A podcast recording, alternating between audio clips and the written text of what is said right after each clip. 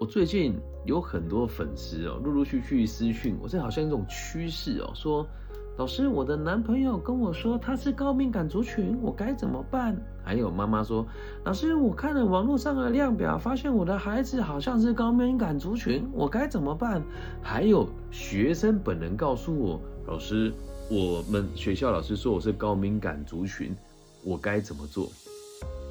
哎，其实这个词哈，很多时候我们都，其实应该说一样画葫芦，我们也不知道它的出处是什么。于是呢，我引用了台湾大家认为它是权威的一个论坛哦，那应该是天下的什么亲子的有的没的。我先讲啊，我说引用它不代表我认同他的立场，只是大部分的人都会去那些论坛上学习那一些似是而非的东西哦。我念一段我从上面截录下来的文章哦。他说：“你的孩子是不是经常为了一点小事就大发脾气？对于细节有着异于常人的坚持，看到别人哭就跟着伤心难过，总是在抱怨衣服让他不舒服。这些经常被认为是难搞、难相处的行为，有时候并不是孩子故意调皮捣蛋作对，而是源于天生的高敏感气质。”高敏感族一词是由美国临床心理学博士伊莲艾隆所提出的观念，如同字面的意义指的是天生具有敏锐感觉的一群人。根据这个人的研究，大概有十趴到二十趴的孩子生性高敏感，大脑内处理感知讯息的神经系统有别于一般人，所有的感觉都会被放大。哎，以上都是我去引用别人的内容，我不一定认同。当我把它念完了，那高敏感不是一种病，也不是医学上的专有名词，是属于心理学上的定义，是一种常见却少被理解的人格特质。有这样特质的孩子，常常被误诊，被贴上焦虑症、过动症的标签。那研究者在他自己建立的这个高敏感组的量表。列出二十三项敏感小孩常见的特质，从容易惊吓、在意衣服的材质，再到超龄的用字遣词等，只要你符合超过十三项，就可以说你的孩子是高敏感族群。那在这本在在这个论坛里面，其实他是在打一本书，他说在某本书当中提出高敏感儿常见的四大特征。他说，如果通常这四点如果都出生在同一个孩子身上的话，就代表这个孩子是高敏感儿。第一个，擅长处理深度的问题，大脑接受外界的讯息会无意识做出更多更复杂的解读。第二个，容易过度接受刺激，天生对于新事物的注意与思考比一般人还要更敏感，常常处于刺激、疲劳、沮丧、难过，需要一个人安静的空间。第三个是情绪反应大，同理心强，对任何事情的感受都很深刻，经常是完美主义者，犯点小错就反应强烈，容易为了别人的烦恼而痛苦。第四个，能够敏锐察觉刺激，不论是小的声音啊、气味啦、眼神啊、一点斥责啊，或是鼓励的暗示，都能够轻易察觉。对于细节的敏感度，让他们在艺术跟创作上都有良好的表现，却也有可能长期负荷压力。以上是我引述他们的内容。那么问题来了，问题来了，我刚刚拿了这个量表去看了我的女儿，她就是高敏感儿啊，懂吗？但是这种高敏感儿却不是别人眼中的那种难搞又晚安宝贝，拜拜晚安，拜拜，好不要吵，我女儿出现了，离近睡觉了哦。啊，出现了捕获野生的女儿，好，赶快去睡觉，不要不要录节目了。这个女儿。对，去睡觉。我说捕获野生的女儿，去睡觉吧，晚安。好，去睡觉了，考试加油，门帮我关起来，可以吗？好，拜拜，爱你哦。嗯，拜拜。加油，好，我们回到节目现场。那我女儿也是非常擅长处理深度的问题，她也会做出很多解释。那容会不会容易受到刺激？只要是小孩子，本来就容易受到刺激啊。就像我这个年纪，你要我去看一些小黄片，我没什么感觉。但在我小学的时候，我只要看到老师裙子穿的短一点，我就觉得很刺激了。那情绪反应大是因为前额叶还没有长好，所有的孩子情绪反应都很大。同理心强这是人的天性，不过这里也有一个有一个冲突，情绪反应大人通常都没什么同理心啊。但还是那句话，只是天下杂志的人说的，跟我没有关系，我只是引用而已。你就说老师，既然你不喜欢天下，干嘛还要引用呢？你以为我愿意啊？会问我这些问题的人，不就是从那个地方看到那些东西才会来问我吗？对吧？在第四件事情是能够敏锐的察觉刺激，孩子看到世界跟我们看到世界不一样。我们家的鱼缸里面。只要有鱼生病，第一个发现的一定是我女儿，所以这些东西基本上是每个孩子都会符合的样貌，而我们却会以为他就是这个样子哦。我们应该去思考的是，在这个名词或是类似这些名词出现以前，孩子们是怎么度过他们的成长期的？如果我们每一个人都会过度的反应，或者是表示自己压力很大，那表现完了之后，大家会关心你。我们就会习惯往那个方向走嘛。那现在的孩子啊，你都不能过度的苛责他，更不要说打跟骂了。所以在以前，孩子如果是高敏感，给他暴躁的爸爸妈妈看，那今天晚上就精彩了，绝对少不了一顿毒打。那久了之后，这种高敏感的孩子在上个年代就不容易出现。那为什么现在这样子人变多了呢？不管是孩童还是少年，甚至是成年人都变多了。我分析一下给大家听哦。但你在听之前，我要先做个声明哦，我并不是看不起，或者是要苛责这些人，只是要让大家知道，这些高敏感的孩童、高敏感的少年跟高敏感的成年人是怎么来的，以及我们该怎么和他们相处。先说说小孩子的部分哦，通常是爸妈不负责任。在一些比较麻烦的事情自己教不来，老师也教不来的时候，最容易甩锅的方式就是带去给所谓的专家鉴定，或是做咨询。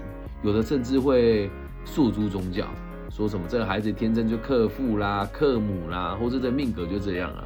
那一旦你去去做个咨询或是鉴定哦，这些人你去找他都是要收费的嘛。那他们为了赚到更多钱，就会去定义他啊，他是高敏感啊，或者他有这方面的疾病等等的，然后。孩子的爸妈就拿着他孩子是高敏儿的这个标签，可以要求学校的老师多用一点心，那自己就可以更不用心去教育他了。因为他的孩子有这样子的状况，所以谁都不能再要求他的父母跟他的孩子，理解吧？那家庭在这样的状况之下，长大了以后，这孩子就会用一样的逻辑去和这个社会相处，他就很难融入社会。那他也会习惯用这样子的方式和这个社会互动。所以你说每一个孩子的这种高敏感的反应，谁的责任？爸爸妈妈跟老师啊。当时如果没有跟他说你是这种孩子，他会认为自己是这种问题吗？也不会啊。那一旦贴了这个标签之后，他就可以拿这个来操控别人嘛，就这么简单啊。所以这些孩子有没有选择的权利呢？其实是没有的，因为父母给他什么，他都只能接受。所以如果你是老师，你是家长，千万不要去网络上看这些文章，轻易的帮你的孩子做这个定义。对你没有什么好处的。接下来聊聊青少年的部分了。之所以年龄会做区分呢，是因为最小的孩子，我们所谓的孩子啊，少年，我的定义，十五岁以上到二十五岁都叫少年。那十五岁以下的，我认为都会把它归在孩童。你说啊，老师你不专业，就是我自己的分类，好吗？那少年的部分呢？呃，他们出生之后已经有。网络了，但他的爸爸妈妈并不会去网络上找那些特殊名词来定义他的孩子，而孩童们的爸爸妈妈年纪比较轻，所以他们会在网络上看这些鬼东西来限说自己的小孩，跟拿自己的不努力当借口。那聊一聊少年啊，十五岁以上的这群孩子哦，通常他的父母这一代呢，比较不会在网络上看一些有的没的东西了，所以往往少年会有高敏感的状况哦，都是。这是我观察到的，你你也不能说对还是错，但是观察到就确实是这样哦。往往都是过去在家庭或者是在学习的道路之上得不到太多的温暖跟关注，那过得不上不下，其实在同学当中哦也没有特别的突出，或者是特别的落后。你说真的要凶吗？他也不能比那些坏小孩凶。那成绩好吗？也没有特别好，都在中间这个样。那某一次啊，就觉得哎，自己的生活都这样被限制，这种案例超级多。某次在社交媒体上看到这个专有名词叫高敏感族群，于是就帮自己对号入座了。你去看里面那个他们的那个高敏感的量表，我查一下，我记得这里有，请大家稍后一下。高敏感量表，大家有兴趣的话可以去看一看哦。网络上很多这种东西啊，然后这边有写什么？听到完优美的音乐会觉得兴奋，每天花很多心力做各种预测，然后为失败做阴影，善于观察新的可能性，灵感源源不绝，常想出好点子，很怕痛，知道世界上存在很多眼。很多事情不是眼见为实，就是这些似是而非的内容。那他在对号入座了之后，就觉得哎，自己也是这样子哦。而且他做完这件事情，一定会去辅导师问老师说：“哎，老师，我做完这个是符合高敏感族群？”接着就说自己不开心啊，自己压力大啦，觉得别人都不体谅他啦。啊，试问青少年的时期，谁不是维持着这些不必要的烦恼？谁不怕成绩跟不上？谁不怕自己没人爱？谁不怕昨天多看了学校那个坏孩子一眼，明天会不会被活埋？所以辅导室的老师往往不敢跟孩子说：“啊，你想的太多了。”因为只要这里面有一个人自杀或自伤，他就会有不可不推卸的责任。所以他们一定都要放大他的需求嘛。那孩子也会随之起舞，说：“哎，老师啊。”如果你不理他，他会说老师都漠视我的情绪，老师漠视我的高敏感，老师歧视我是高敏感族群。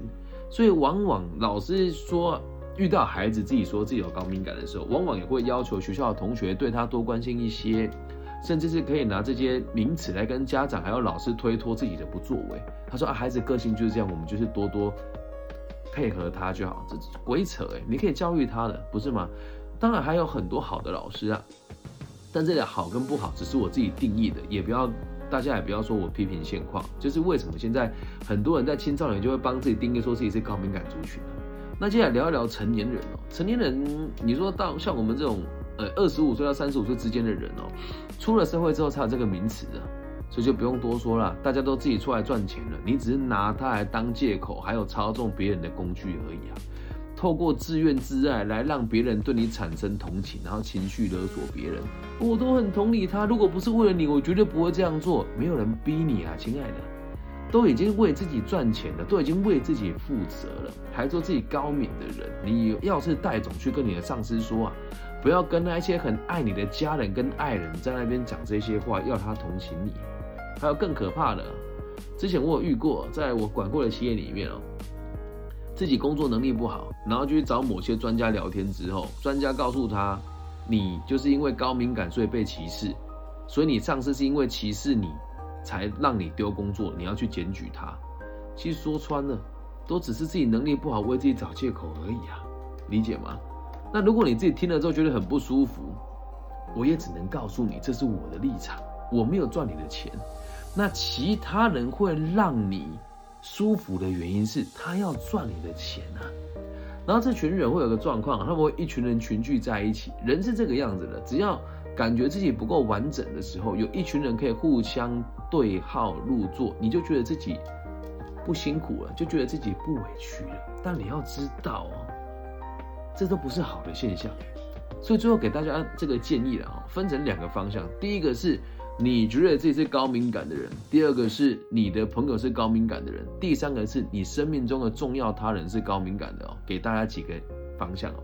第一个，你觉得自己高敏感的，就想一想，你每次发作的时候，你的目的是什么？当然，如果你用这种方式和社会相处的很好，我也不会去介入。往往这样子的人啊，动不动就会觉得自己被侵犯。如果你也受过了大家对你的厌恶哦，或者是。对你这种看不起，请你开始运动，还有阅读，先看看被讨厌的勇气。你要知道，你的每一次发作都只是为了让别人配合你跟听你说话而已。都已经出社会了，都已经有自己的判断能力了，对吧？那要怎么样让别人愿意听你说话呢？赚钱，懂吗？就这么简单。如果没有钱，或是没有人给你资助，你连成为高敏感的成年人的资格都没有，OK 吧？送给你觉得自己是高敏感的。接下来，你的好朋友或者你的朋友是高敏感的，我跟你讲，分开，不要浪费时间。你看不到我的朋友当中有任何一个是高敏感的人，不是我看不起人家，是人家看不起我。我不想跟他互动啊，对吧？那我不想跟他互动，他不尊重我，那你说谁看不起谁呢？理解吗？然后再来，这个比较难搞。如果你家里的重要他人或者你的爱人是高敏感族群的话，你可以这么做：要相信他，他会成熟，他会改变，并且告诉他你相信他会变得更好。也希望他可以善用定义里的，因为高敏感族群的定义有一个是同理心啊。如果你真的有同理心的话，引导他对这个世界友善，并且跟他想说，我相信有一天你也可以快乐的看待这个世界，也可以发自内心的体贴别人。所以在我的能力范围之内，我会尽可能的配合你，我爱你，也希望你可以一样的爱我。谢谢你愿意陪伴我。那如果你都做到这一点了，对方还是不鸟你，就要看你跟他的缘分了。假设你经济能力很好的话，就去跟他耗吧。那如果你真的受够了，不管是家人还是爱人，这种人你不要跟他走太久，除非你跟我一样啊，就呃很很很吃得下这些委屈。但我不建议大家这么做。而且说真的，我身边没有这种人，所以我比较幸福啊。你就说老师在帮自己找借口，应该这么说啦。我相信我们用心对待一个人，就可以改变他。但如果今天我们的立场还是放大他的高敏感，然后跟他一起瞎耗，或者他每次只要一表达不爽就配合他，那活该你一辈子为他做牛做马，理解吗？说到底哦，都是心疼每一个人，所以不要让大家在网络上找这些莫名其妙的定义来定义自己，或者是总是喜欢拿这些名词去找一些心理师讨论，那这些心理师很多人也是不会去做查证的，理解吗？所以不要再说什么高敏感族群了。我做这一集一定会被这些人讨厌，但是我只是表达我的立场跟我的想法，而我的逻辑只有一个：希望大家为自己负责，希望大家成长，希望社会更安定。以上就这一集全部内容啦，希望大家喜欢。如果你也喜欢我的节目的话，可以帮我分享、按赞加订阅啊。大陆地区的朋友如果比较害羞，可以加我的微信号，我的微信号是 B 五幺五二零零幺。感谢大家今天的收听。高敏感族群，我不认为它是一个 值得被同情的族群。但是你要记得一件事，虽然不同情，但我可以同理。也希望大家知道，不要拿这个当理由，不要拿这个当借口。成熟的人受人喜欢，为人负责的人受人敬重。那透过情绪跟负面的情感去吆喝或者去威胁别人的，别人怎么看你我不知道，但我肯定看不起你。但有差吗？我又不是什么人，你周遭人包容你，那就好啦。感谢大家今天收听，希望我们节目的存在可以带给这个世界更多安定的可能性。大家拜拜。